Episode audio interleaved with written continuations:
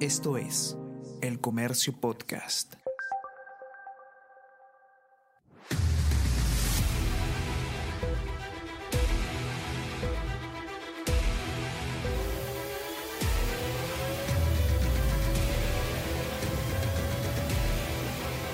at the back of the grid when you stop the car. P1, wait 5 seconds, P0. TFKP on the clear. Hola, mi nombre es Daniel San Román y les doy la más cordial bienvenida a La Grilla, el podcast de Fórmula 1 de El Comercio. Hola, ¿cómo están? Mi nombre es Daniel San Román y les doy la más cordial bienvenida a un nuevo capítulo de La Grilla, el podcast de Fórmula 1 del diario El Comercio.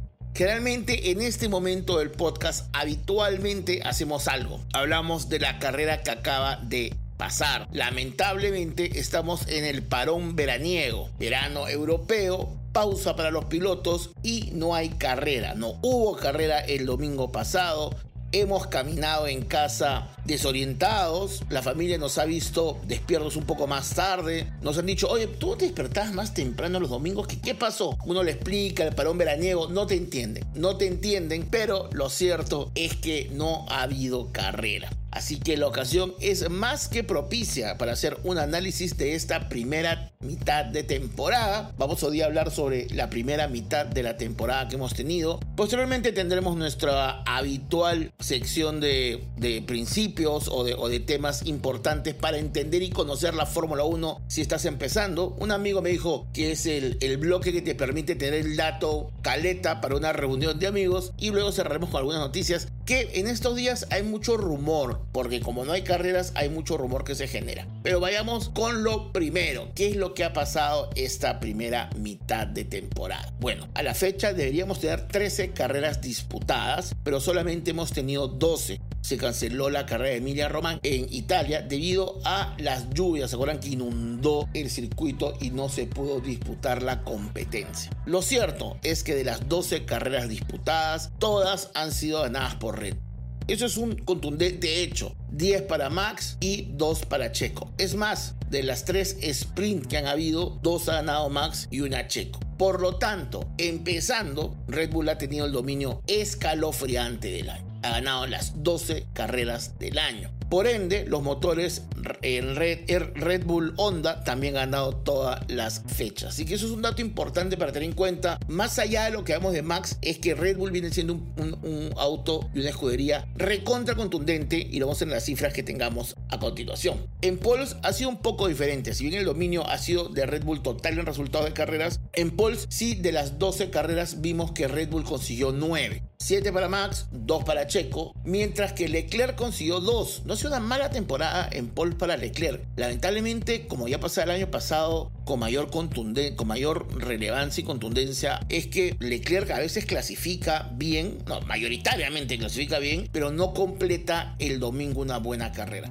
Es como el antónimo de Checo Pérez. Checo Pérez clasifica mal, tiene buen domingo, Leclerc suele tener buenos sábados y este, malos domingos. Es decir, si habría un hijo entre Charles Leclerc y Checo Pérez, eh, en Leclerc Pérez sería un gran piloto. Este, pero no, no pasa.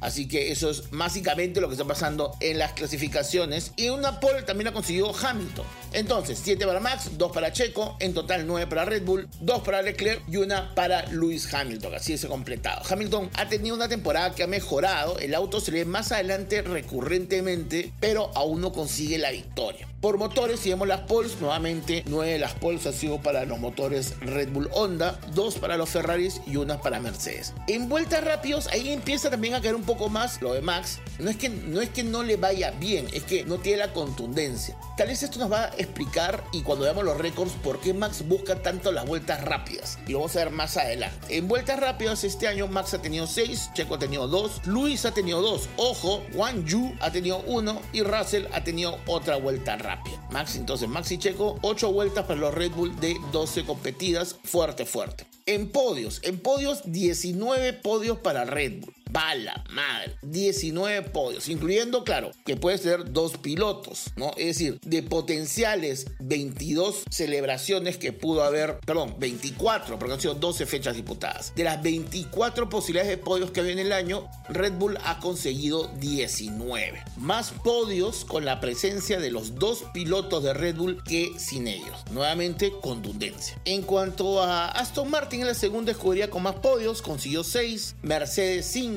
y Ferrari 3. Ahora, si queremos verlo ya por pilotos, Max Verstappen ha conseguido 12 podios, es decir, ha estado presente en todos los podios del campeonato. Y eso es contundencia. Ahí sí, Checo en 7, Ahí con, con, ellos se logran los 19 Red Bull. Fernando ha estado en 6 podios de los 6 que ha conseguido Aston Martin. Por lo tanto, amigo Stroll, yo sé que tu papá es dueño del equipo y nadie te dice nada, pero amigo, date cuenta. O sea, podrías, lo tienes, está ahí si lo hace, si consigues, amigo. 6 de 6 podios de Aston Martin, cortesía del asturiano cuarentón. Lewis Hamilton ha tenido 4 podios, Charles Leclerc ha tenido 3, Norris ha tenido 2, Ocon 1 y Russell 1. El año pasado Russell venía con más podios, ¿no? Por tanto, entonces, esa es la estadística con la que vemos actualmente en cuanto a podios. Importante lo de Max en la presencia continua, importante lo de Fernando Alonso, que te demuestra además con la dependencia del equipo para con él. Recordemos que Fernando Alonso es un gran desarrollador de vehículos. Fernando Alonso es un piloto que sabe exactamente cómo mejorar los vehículos. Todos los equipos que lo han tenido como piloto de desarrollo han sido evidentes en las declaraciones que Alonso cuando baja del auto tiene especificaciones muy técnicas de cómo mejorar el auto. Así que no solamente Fernando es importante para Aston Martin en estas primeras carreras de desarrollo que viene teniendo en los resultados que tiene, sino en el feedback que le está dando a la escudería. Además, es dicho, es sabido, es conocido que tras el parón veraniego, Aston Martin pondrá cambios en el vehículo que según lo que dice la escudería hará que tenga un salto cualitativo. Ojo que ya escuchamos que Mercedes y Red Bull han dicho que no harán más avances en el desarrollo de este vehículo, que simplemente aplicarán los cambios ya pensados, pero no pensarán en adicionales para este año y que están enfocándose para el 24. En este escenario, Aston Martin podría dar un salto de calidad para las próximas fechas. Hablemos ahora de las clasificaciones, pero ya en cuanto al tema de las quali 1, quali 2, quali 3, algunas notas que hemos dicho durante el podcast es Checo ha sido un piloto que ha quedado fuera de 3 qualis 1 y 3 qualis 2. Es decir, no pasó la primera ronda de la calificación ni la segunda ronda de calificación. ¿Qué es, es, miren, yo sé que un montón de gente me dice, no, contra Checo, ya, podemos pelear lo que quieras de Checo, te doy todas, ¿ya? Pero lo que no puedo entender es cómo tienes el auto de la escudería más importante del momento, que hemos visto que han conseguido 12 podios de 12, que han conseguido los motores que ganen todas las carreras, que es el que tiene más podios, todo lo que quieres y no pases la quali 1, hermano, la quali 1. No puedes irte a duchar los días sábados con los de Alfa Romeo, ¿qué te pasa? Eso es lo que me pasa con Checo. Lo demás ah, es chiste, pero no puede ser que Checo quede fuera de 3 quali 1. Russell también quedó fuera de una quali 1 este año. Después, de las quali 2, es decir, de la segunda ronda, Checo también quedó fuera de 3. Russell quedó fuera de 2. Ojo con Russell, ¿ah? que estamos viendo que las 12 em, jornadas de clasificación que ha habido ha quedado fuera del, de, de quali 1 y quali 2 en total tres veces. Así que nada, ahí datos para tener en cuenta. En cuanto a las quali 3, bueno, Max ha estado en 11 de 12, en los, en quali 3, reconoce que es la última ronda de, de, la clasificación sabatina. Lo digo para, para los que están recién empezando. Acuérdense que la clasificación se divide en tres rondas, ¿no? Hacen la quali 1, se van los cinco peores tiempos, hacen la quali 2 y así se van quedando hasta el final quedar los 10 mejores que están buscando la pole position. En ese lugar, en ese escenario, en esa clasificación, en esa última tanda, tercera tanda, la que buscan la pole position, Max Verstappen ha estado en 11 de 12 ocasiones. Carlos Sainz ha estado en 11 de 12 ocasiones. Lewis Hamilton ha estado en 11 de 12 ocasiones y Fernando Alonso ha estado en 11 de 12 ocasiones. Es decir, Max, Carlos Sainz, Lewis Hamilton y Fernando Alonso han estado en 11 de las 12 últimas qualis de clasificación. Eso te habla un poco de la relevancia y la contundencia y la regularidad que tienen para clasificar. Es importante la clasificación, sobre todo en estos circuitos que hemos visto que son recovequeros donde la clasificación es vital. Igual no te garantiza nada. Recuérdense que hace unas semanas vimos que Luis clasificó muy bien y en la primera curva, pachanga, te vas para atrás. Por lo tanto, sí te habla un poco de la relevancia. Sí es importante entender un dato no menor, es que los únicos pilotos que han girado toda la temporada los únicos pilotos que han girado toda la temporada, es decir, que han estado sin problemas corriendo y que han logrado durante todo el tiempo el 100% de las vueltas de los grandes premios del 23, es decir, los que han corrido todas las vueltas puestas en marcha, han sido solamente tres pilotos este año. Solamente tres pilotos en completar el 100% de los grandes premios este año. Max Verstappen, Fernando Alonso y Lewis Hamilton. Y ser campeón es eso. Si quieres ser campeón hay que ser regular y clasificar bien. No voy a decir quién, ¿ok? Em, así que bueno, estas clasificaciones que han tenido durante estas 12, 12, em, fechas disputadas han logrado clasificaciones probables, promedio, es decir, ¿no? Se han sacado un promedio de todas las clasificaciones y Max en promedio clasifica tercero. Ahora, ¿por qué tercero? Porque empezando el año tuvo una mala clasificación. ¿Ok? Y eso ha hecho que él no, este, no pueda ser primero siempre, porque básicamente tiene, recordemos lo que hemos dicho hace un rato, básicamente Max, este, Max ha hecho 7 pole position, pero ese mal resultado hace que tenga un promedio de clasificación probable 3, ¿ok? Sería, o sea, en teoría quedaría tercero en las clasificaciones. ¿Quién está segundo? Sainz y Leclerc con posición promedio 5. Luego viene Hamilton y Alonso con posición promedio 6 y Russell y Norris con posición probable 8. Cierra esa tabla Checo con, una con un noveno puesto de promedio de clasificación. Si se dan cuenta, ¿qué es lo que vemos acá? Max está muy adelantado en las clasificaciones. Si bien está con un promedio 3, que uno diría, oye, ¿por qué si siempre está primero? Porque tuvo esta mala clasificación empezando la temporada en una fecha. Vemos que los que le siguen tienen dos en posiciones por debajo del promedio.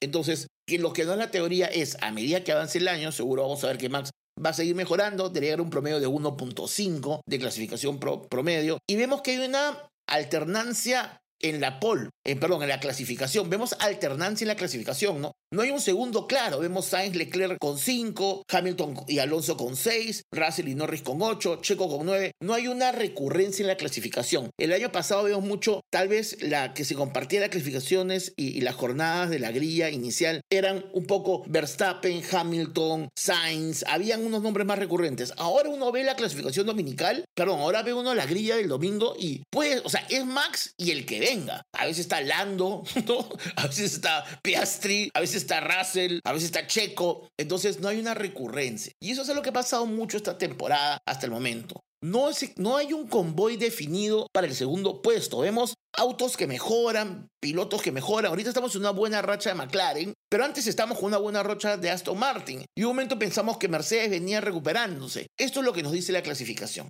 No hay un segundo convoy definido. Si un Max que se empieza a liberar. En cuanto a la posición promedio de carrera, es decir, sacando un promedio de las 12 carreras que hemos disputado, ¿cuál suele ser la clasificación final de los pilotos habitualmente? ¿Cuál es el promedio? Bueno, Max primero. Ahí sí no hay dudas. La ubicación promedio de Max es el primero de la carrera. ¿Y saben quiénes están segundos? Checo y Alonso y Luis, pero con una posición promedio de 4. Es decir, la lógica dice que habitualmente Checo, Alonso y Luis pueden terminar cuartos. ¿Han visto el hueco que hay entre el primero y el cuarto? No hay alguien que tenga una ubicación promedio de tercero, lo cual te dice lo que te estaba contando. Max sólido, pero atrás un juego de sillas musicales tipo fiesta infantil de me toca sentarme. Entonces, eso es lo que nos va a falta para esta segunda mitad. ¿Quién es exactamente el segundo del campeonato? ¿Es Checo por resultados? Sí, pero no por regularidad. ¿Checo debería mejorar? Sí, totalmente debería mejorar porque, digamos, se vienen circuitos que se acomodan a él y porque tiene el mejor auto. Pero depende que Checo clasifique bien los sábados. La contundencia de la escudería de Red Bull debería cerrar los 1-2 faltando 10 vueltas todos los domingos. Pero lo que vemos es que el campeonato está abierto.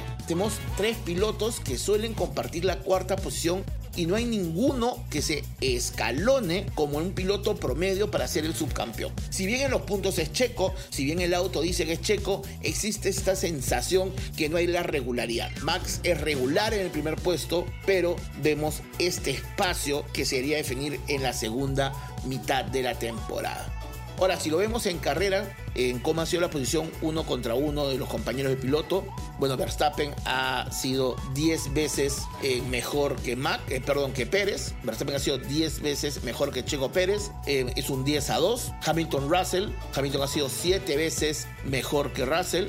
En Leclerc ha sido 6 veces mejor que Sainz. En Ocon ha sido 5 veces mejor que Gasly. Norris ha sido siete veces mejor que Piastri. Pareciera un poco más reñido el tema, ¿no? Pareciera más reñido el tema entre Norris y Piastri en pista, pero Piastri ha tenido mala suerte. Piastri, Piastri tiene estos toques extraños. Lo curioso de Piastri es que cuando se choca, nunca es culpa del otro. Yo sé que estamos acostumbrados a una Fórmula 1 de muy llorones, ya de, ay, se salió del límite, oye, mira cómo maneja. Yo, yo, sé, ya, se Luis Hamiltonizado la, la, categoría, ¿no? Como que todo el mundo es un tiradedo. Profesor, no, no, no ha corregido el trabajo el día de hoy. Ay, Luis, ya cállate. Sí, yo sé. Pero Piastri es el antítesis. Lo chocan y dice, no, pudo ser culpa mía. Este, lo sacan de la pista. Uy, yo creo que estuve medio temerario. Es raro lo de Piastri. Y acá en el resultado te das cuenta. Norris ha ganado 7 duelos a Piastri. ¿Ok?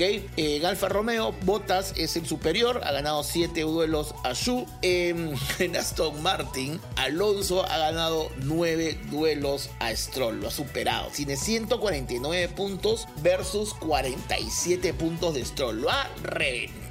Le ha triplicado la cantidad de puntos a Stroll. Debe ser muy buena gente, Fernando, para que no lo esté mirando feo en el equipo. Entonces ahí vemos esta, estas categorías, ¿no? Verstappen tiene 314 puntos versus los 189 puntos de Pérez. Ahí vemos la contundencia de la escudería. Leclerc Sainz está muy apretado en puntos, 99 versus 92, muy apretado muy apretado en puntos. 7 puntos de diferencia entre ellos. Así que esto es en cuanto a los duelos cara a cara, ¿no? Cuando un piloto lo comparas con su compañero de equipo, donde están parados, están en esa circunstancia, en ese momento, exactamente los pilotos. Sorprendente lo de Alonso en Aston Martin. Sí lo había visto por las carreras, pero la contundencia de, del dominio que está teniendo es abismal. Abismal. Y lo de Piastri es un buen piloto en pista, pero te queda esta sensación que le falta este fuego interno, ¿no? Pero igual, es un gran piloto, es una escudería que está empezando, pero importante esta superioridad de Norris y, y en esta primera mitad. Un tema que siempre se habla es las paradas en boxes, sobre todo cuando hablamos de Ferrari, chiste antiguo, eh, sobre cómo son las paradas. Y este año hemos tenido 10 paradas memoriosas para el año y la categoría. La primera fue la más rápida que se hizo en Hungría a Checo Pérez por Red Bull, un segundo 98 una locura de tiempo, es una de las paradas más rápidas creo de la historia. Y lo curioso es que vamos a ver que de las 10 paradas más rápidas, estaba contando, una, dos, tres, cuatro han sido para Checo Pérez. La parada más rápida de Red Bull en Hungría es la primera posición, luego está la tercera de España a Checo Pérez, luego la sexta en Australia a Checo Pérez y luego la octava en Mónaco a Checo Pérez. Así que claro, cuando existen estos, estas teorías de no, lo que pasa es que el equipo está en contra de Checo Pérez, no lo ayudan. Claro, veamos las paradas rápidas. En paradas rápidas vemos que, por ejemplo, Max no ha tenido ninguna de las 10 paradas rápidas de la temporada, mientras que Checo ha tenido 4. Eh, no, que el ingeniero. Sí, va, sí, va, ok. Algo puede haber, pero no podemos hablar de un boicot anti-checo. ¿No? La parada más rápida fue la de Hungría de 1 segundo 98 décimas para Checo Pérez. La segunda fue de McLaren en Hungría para Oscar Piastri con 2 segundos una décima. La tercera fue para Checo Pérez en España con 2 segundos y 7 décimas. La cuarta está empatada entre Ferrari y McLaren. Fue la primera fue para Charles Leclerc en Arabia Saudí con 2 segundos 10 décimas, mientras que la otra fue en Austria para Lando Norris de 2 segundos 10 décimas. La sexta parada más rápida fue para Checo Pérez en Australia con un tiempo de 2 segundos 11 décimas. Qué rápido están cambiando las llantas. Este, la séptima, oh no, Ferrari lo logró otra vez, Hungría, 2.14. Ya, acá sí yo creo que es un eh, tema Binotto. Yo sé que trató de salvar la cara a Binotto un poco, ¿ya? Pero hay que pasar una desgracia Ferrari. Y que Ferrari ha logrado meter tres récords de paradas rápidas esta mitad de temporada. ¡Mamma mía! Muy bien, muy buen trabajo lo que está haciendo ahí los hermanos de Ferrari. Octavo tiempo, de mejor para rápido Mónaco, Sergio Pérez Red Bull y Hungría para Lando Norris con 2 segundos 15 y la décima parada más rápida de la temporada GP Bélgica para Charles Leclerc con 2 segundos 19. Así que veamos sorpresas ahí, sí, sorpresas. La primera es que no sé si lo hacen a favor, no sé si lo hacen conscientemente, pero Red Bull se está esmerando para hacer buenas paradas para este Checo Pérez. No sé si lo harán como que, oye, cambia bien para que no hable mal de nosotros, pero importante las paradas de Checo Pérez. Y también lo de, lo de Red Bull, ¿no? Que viene haciendo un, un trabajo extraordinario. Y palmas para Ferrari, que es cierto que cuando la malogra, la malogra a tal nivel que dices, Dios mío, pero en Parinacochas cambian más rápido las cosas. Pero es cierto, eh, Red Bull está dominando y Ferrari tiene intenciones. Curioso que Mercedes no tenga ninguna parada en el top de las top 10 de rápida, ser un equipo bastante eficiente en este caso. Ahí posiblemente hay una oportunidad de mejora. Igual la ventaja que saca Max es tanta que no cambia nada, pero sobre todo para el duelo del segundo lugar hay una oportunidad ahí de Mercedes. Mercedes no tiene ninguna de las 10 paradas más rápidas, está Red Bull, está McLaren, está Ferrari, no hay un Mercedes, ahí hay una oportunidad. Toto Wolf deja de estar molesto y ponga a los chicos a entrenar. En general, si lo vemos por puntaje, porque sea un puntaje según la cantidad de paradas, hay un ranking de puntajes en cuanto a las paradas en boxes que se toma en cuanto al tiempo medio del pit stop. Este Red Bull está primero con 333 puntos. Ojo, es un puntaje en referencial, no es que da puntos para el campeonato, es un puntaje que se hace en base a los tiempos, se puntúa sobre un máximo para poder tener una variación y en, base al tiempo promedio hay una comparación que se hace con puntos. No da ningún punto para nadie, simplemente es una tabla que se hace. Disculpen que me, me tanto, pero en,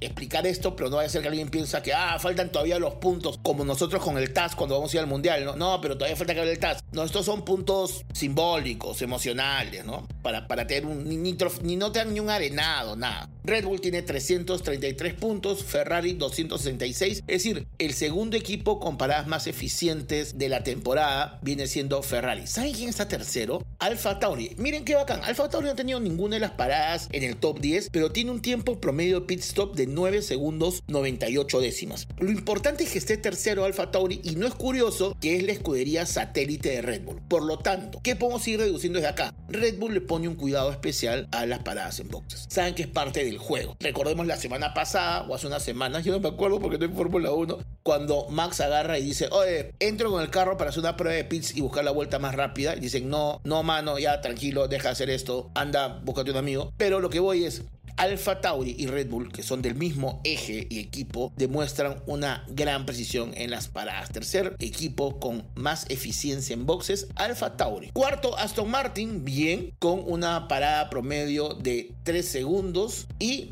cuarto está Alpine, empatado con una parada promedio de 3 segundos. Y sexto, McLaren. Octavo está Mercedes. Mercedes está cerca de Alfa Romeo en paradas promedio y Haas. Ya, ahí tiene, hay una oportunidad. Ahí te das cuenta que hay una oportunidad que hay que tomar en cuenta. Así que miren, miren, ahí hay una posibilidad. No te digo que vas a cambiar mucho, pero digamos, si la parada promedio de Ferrari está en 2 segundos 8 décimas y tú estás en 3 segundos 2 décimas, estás regalando 6 décimas. Y las carreras están definidas por casi nada en el segundo puesto para atrás. Por lo tanto, hay una oportunidad importante para que Mercedes tome a cuenta. ¿Cansado del bombardeo de información? Sin tiempo para profundizar, ingresa a elcomercio.pe slash newsletters y suscríbete al newsletter El Comercio al Día para iniciar tu mañana bien informado. Además, puedes seguir nuestros boletines temáticos sobre la emergencia por el dengue o material deportivo y gastronómico. Un universo de conocimiento al alcance de tus manos.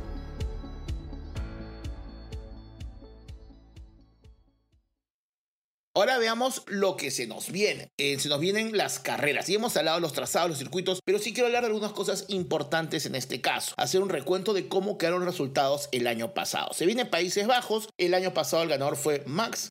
Segundo lugar fue Russell y tercero fue Leclerc. Italia, ahora toca Monza, también ganó Max. En Singapur ganó Checo. Eso es lo que les decía que, ojo, ojo, ojo, que se vienen carreras donde Checo no le ha ido mal en el año pasado. Y el auto pareciera ser ostensiblemente superior al del año pasado. Luego vendrá Japón, donde ganó Max el año pasado, pero Checo quedó segundo. Luego vendrá Qatar, que en el 22 no se disputó, pero el 21 sí. Y ahí ganó Lewis Hamilton y segundo quedó Max. Pero era otros tiempos, ¿no? Era, era, otro, era otro Mercedes. Yo, ese año ya no es comparativo por los rendimientos de los vehículos. Luego viene Texas, donde ganó Max y segundo quedó Lewis. Luego viene México, donde quedó primero Max y segundo quedó Lewis el año pasado. Luego Brasil, Brasil, donde Russell quedó primero y Lewis segundo. 1-2 de Mercedes podría ser una buena carrera. En Las Vegas es nuevo, como les conté, y Abu Dhabi quedó primero Max. Así que por lo que vemos, son carreras que Max ha ganado con tranquilidad del año pasado y son carreras donde el auto no debería tener problemas. Y creemos que Checo podría, ojo, Singapur pinta como algo que podría acomodarse a él. Además que es una carrera callejera donde ustedes saben, Checo siempre tiene buenas actuaciones. Este año recordemos que han habido seis carreras callejeras programadas, ya se disputaron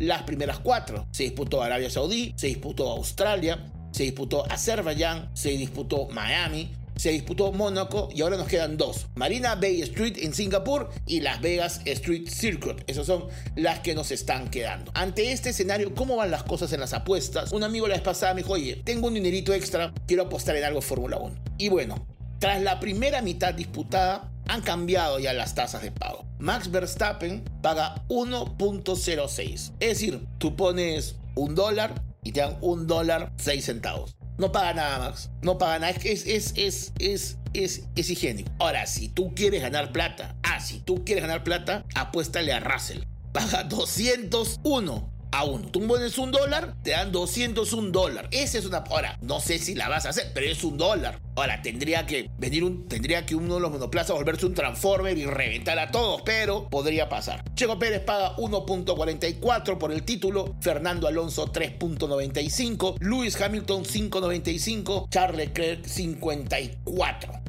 ¿Ok? Y en cuanto a escuderías, Red Bull paga por el título de constructores 1.02. O sea, te sale, es más rentable ponerle plata a Max. Este, Red Bull paga 1.02. Mercedes paga 2.3, Aston Martin 2.5 y Ferrari 3.5. O sea, Ferrari no le da nadie posibilidades. Así están las apuestas que se han cambiado ya las tasas de pago. Vocabulario F1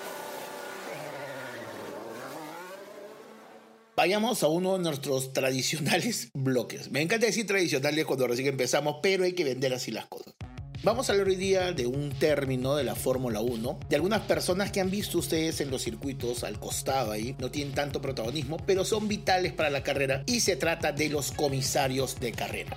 Los comisarios, generalmente están vestidos de naranja, están al costado de la pista, son los responsables, entre otras cosas, de cumplir con deberes vitales en la carrera, como mostrar las distintas banderas de la carrera, limpiar los escombros de la pista en caso de accidente, manejar los extintores de incendio en caso de fuego, son los que están viendo este, si hay algún desperfecto en la pista en algún momento para las banderas amarillas, son los que aseguran que todo esté perfecto para que se pueda correr. Incluso son aquellos que tienen que ver que estén correctamente alineados los vehículos en la grilla de partida antes del inicio de la carrera. Son en verdad los responsables además de ver cómo se mantiene el pit stop y el pit lane, donde hacen las paradas de detenciones de boxes, son los encargados de ver que las reglas se cumplen. Ahora, ¿cuánto cobra un, comisario de carrera? Bueno, es un papel vital para permitir que las carreras se den. Es vital tenerlos a ellos, pero es un trabajo voluntario. No les pagan nada. Nada, nada, nada, nada. Ni siquiera le dan un polo o una escudería. Nada, no, no, no. Se ponen al costado de la pista con su bandera, con su overol naranja y es voluntario. Es un trabajo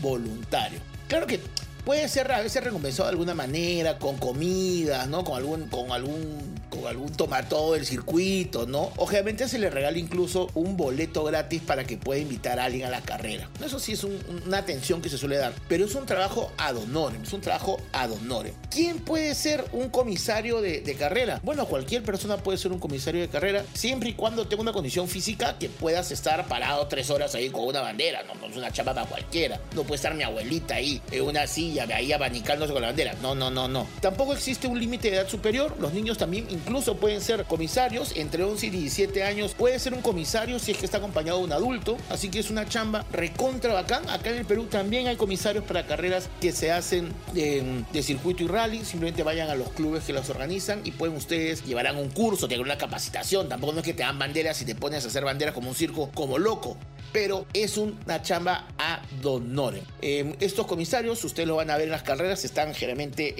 al, costado de la pista con unos, este, con unos este, mamelucos color naranja. No, no es que sean de ningún partido político, es el color para que resalte ante la vista. Su color naranja es un color que lo ves en lluvia. Entonces están con un color naranja y están listos para hacer todos los cambios y todos los arreglos y todas las necesidades que tiene el circuito para poder disputarse sin ningún problema. Es un color además que les permite ser reconocidos de manera inmediata. Así que ese es el término de esta semana. Cuando estés viendo, cuando ves después del parón ahí, te juntes con tus amigos, mire ese comisario, qué descuidado con la bandera. Oh, ¿qué, ¿Qué comisario? El de naranja. ¡Wow! Ahí tienes, ahí tienes tu momento. ¡Wow! Gracias a La Grilla, el podcast de Fórmula 1 del comercio.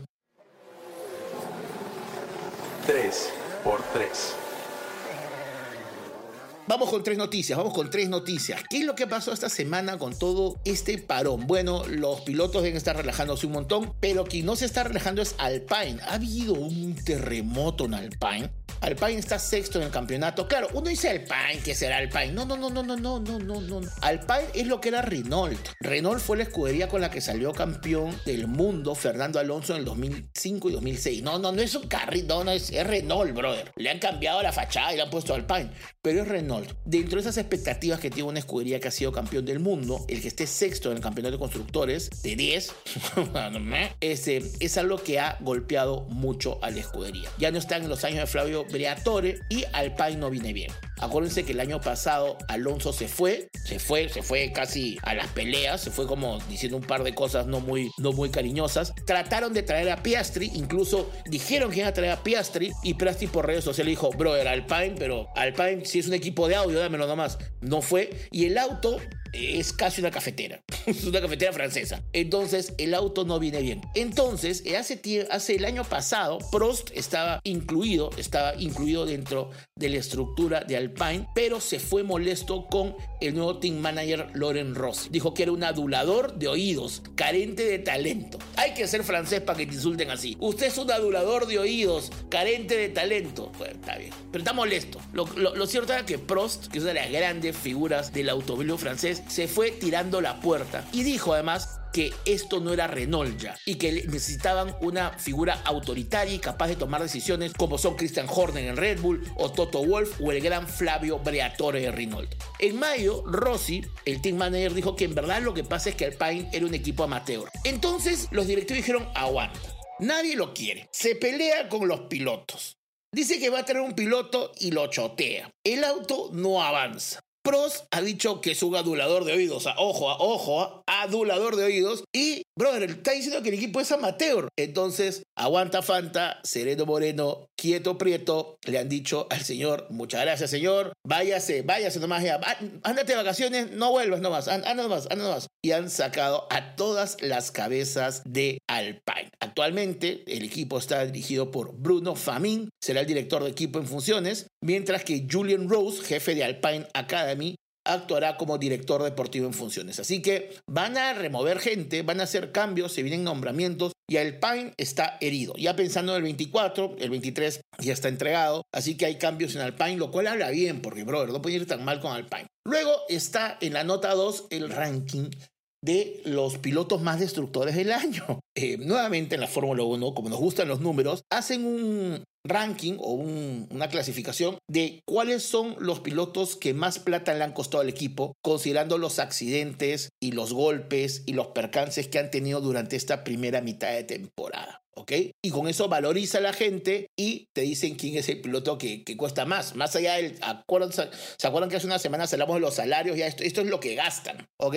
Bueno, George Russell y Wang Yu no han, no, no, han generado problemas económicos para su equipo. Ninguno de sus percances han afectado la cartera. El antepenúltimo con gastos ha generado de esta lista es Max Verstappen. 95 mil dólares han generado sus este, accidentes. Vamos arriba, ¿ya? voy a leer la media tabla. ¿Quién es el piloto que más ha gastado en sus choquecillos y peripecias temerarias los fines de semana? Pierre Gasly. 1.389.000 dólares ha gastado su equipo en la mitad de la temporada arreglando los percances que ha provocado en el vehículo. Segundo, Alex Albon.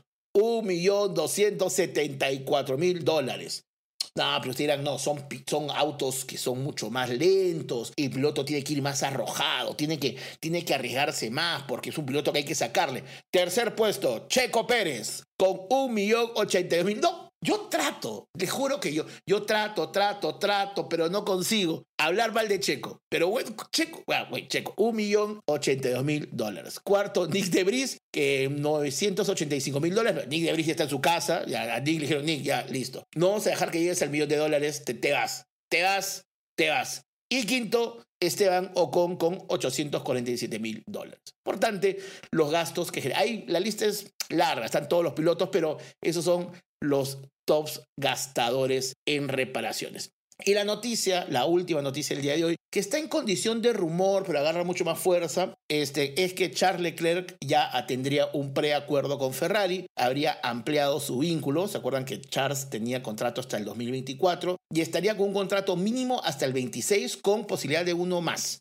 Acuérdense que en la, en la Fórmula 1 existe el contrato que es 2 más 1. Dos asegurados y un tercero que se puede ampliar, que tiene la prioridad de la escudería. Ya se habría entonces hecho un contrato hasta el 26 con posibilidad del 27 y el piloto monegasco habría firmado un contrato ya con la casa italiana. Importante porque recuérdense que por lo que sabemos Sainz está en vista de Audi para el 2026, entonces en este momento la escudería estaría en búsqueda de una segunda butaca. El contrato de Sainz es hasta el 24. Así que claro, yo imagino que Leclerc se queda como número uno. A mí me gustaría que tengan un piloto con más experiencia, que sea el compañero. Me gusta a mí la fórmula eh, Alonso Stroll, Lewis Hamilton, Russell, un piloto más o menos consolidado. No quedan muchos en la grilla, es cierto, pero yo esperaría que venga un piloto con más años. Yo creo que no. Creo que lo que va a hacer Ferrari será un piloto joven, pero ya está aparentemente amarrado, cerrado, confiscado y amaniatado al Ferrari el pobre Charles Leclerc, que lo veo cada vez más triste corriendo en Ferrari. Deben haber ofrecido mucha plata. Porque, a ver, el auto no responde, pero fácil ha renunciado a sus sueños por la comodidad económica. ¿Quién no lo ha hecho en su vida, Charles? Pero bueno, Charles Leclerc contrato hasta el 26 como mínimo. Bueno chicos, ese ha sido nuestro capítulo de hoy de La Grilla, el podcast de Fórmula 1 del Diario del Comercio. Mi nombre es Daniel San Román. Recuerden que los días domingos pueden leer mi columna en la edición impresa de El Diario del Comercio y en la página web del comercio. Mi columna de Fórmula 1, por supuesto. Recuerden, por favor, valorarnos en redes sociales. Estamos en Apple Podcast, estamos en Spotify. Si ven el podcast, escúchenlo por ahí. Pongan las cinco estrellitas para sentir que somos una comunidad cada vez más alta. Compartan el material, etiquétennos y escúchenos y sugiéranos a sus amigos. La próxima semana estaremos hablando de los récords que le quedan por quebrar a Max Verstappen esta temporada. ¿Cuáles son las motivaciones que tendrá el bicampeón para este año no quedarse dormido manejando su monoplaza? Eso ha sido todo por hoy. Mil gracias por su compañía. Gracias por estar acá. Les pido por favor que no se despeguen de la grilla, que vienen más novedades. Chao.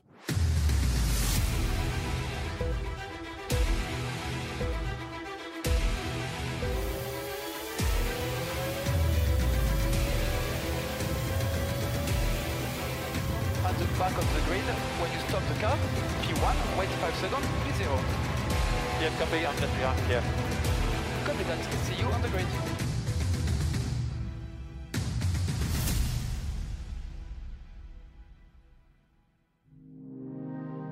El Comercio Podcast.